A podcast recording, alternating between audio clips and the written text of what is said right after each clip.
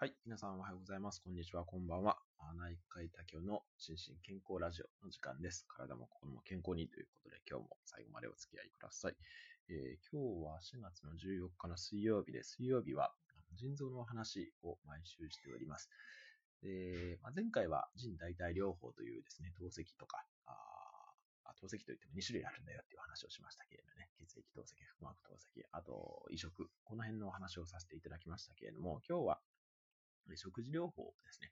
食事療法の中でも、特にタンパク質をどうするかっていう、この辺のお話をしたいと思います。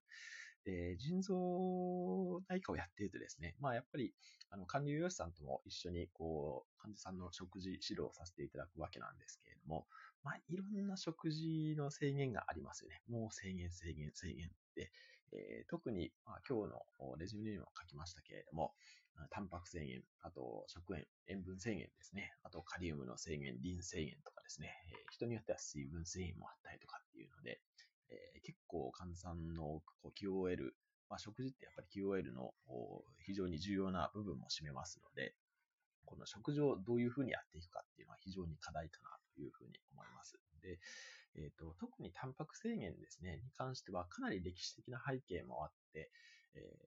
まあ、かつてはですね、まあ、これ私が医者になる前というか、もうもっとだいぶ前ですけれども、まあ、腎臓が悪い方でもですね、タンパクをお普通に取っていた時代、えーむしろそのネフローズ症候群っていうですね、おしっこからタンパクが漏れ出る病気があるんですけれども、そういう方っていうのは、その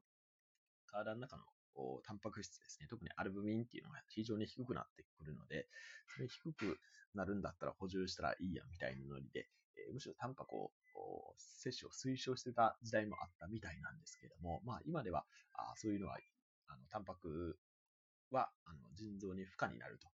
腎臓ってこう、ザルみたいな、古式みたいなところなんで、そこからタンパクが漏れ出ること自体がそもそもよろしくないですし、あとはタンパク質を多く取りすぎると、それが、まあ、尿毒素物質といって、まあ、要は体のゴミですね。えー、あ、ちょっと失礼しました。ゴミの原因になるということもありまして、まあ、今、あ世界的なトレンドというか、あまあ、エビデンスの話でいくと、タンパクは制限するという方向に働いているということになっています。ただですね、えっ、と、まあ、じゃあどれぐらいのタンパク制限をしたらいいのかっていう問題もあって、これは結構ですね、腎臓内科医の間でも、こう、まあ、もちろんガイドライン今日ご説明しますけれども、あのそのガイドライン遵守する人、あるいはガイドライン以上に、えータンパク制限を推奨する派の人、あるいはそこまで頑張らなくてもいいんじゃないかっていうタンパク制限を若干こう、甘く見てるわけではないんですけれども、まあそこまでタンパク制限しなくていいよ派の人とかですね、いろんな方がいます。で、まあ私自身は、まあどっちかというと、まあガイドラインは当然、あの知った上で、ただ過度なまあタンパク制限はしなくていい派なんですね。えーまあそういうう立ち位置でいるということを前提にお話聞いていただけたらというふうに思います。えっ、と、まあ結論としてはですね、えー正解は、まあ、ツイッターにも書きましたように、ステージにもよるんですけれども、基本的にはマイルドなタンパク制限が必要というふうに、えーまあ、考えています。で、1枚目の表、この表1っていうのをご覧いただきたいんですけれども、これは、あ日本の、日本腎臓学会っていうところが出している、えーと最新のガイドラインで、まあ、最新といっても今ちょっと3年前になっていて、これ改定作業中なんですけれども、こうえっ、と、なんだ、さエビデンスに基づく CKD 診療ガインガイドライン2018っていう、あ、失礼しました。この1枚目の表はですね、失礼しました。1枚目の表は違いますね。1枚目の表は、えっ、と、慢性腎臓病に対する食事療法基準2014年版ということで、これだからもう7年前になりますね。えーこれも日本腎臓学会が出しているやつの表からあ取ってきておりますが、えーこの中でもですね、えっ、と、まあ、タンパク制限があステージによって、えーどういう、どれぐらいの制限をするかっていうのが変わってきているのが分かっていただけるかなと思います。一番真ん中の列ですね。で、えー一様にですね、この腎臓が悪くなるとタンパク制限をしたらいいんじゃないかっていうふうに思われる方もいると思うんですけれども、実はステージ1とかですね、ステージ2っていう GFR っていうので表記されますけれども、要は腎臓の機能が、まあ、おおよそ半分以上残っているという方に関しては、あ別に過剰なあ摂取をしないというだけであって、えそこまでその厳格なあ例えば何何グラムパーキログラムとかですね、こういうようなあ制限は特に設けられていないというのが現状ですね。で、一応ステージ 3A ですね。えー、だから大体腎臓の機能が半分以下ぐらいになってくる頃から、あまあ、タンパク質塩、えー、0.8から1.0って書いてありますけれども、これはだから体重あたりっていうことなんで、まあ、例えば50キロの人だったら、まあ、1日あたり 40g から 50g ぐらいのタンパク質塩が推奨されるという、そんな感じになってきますけれども、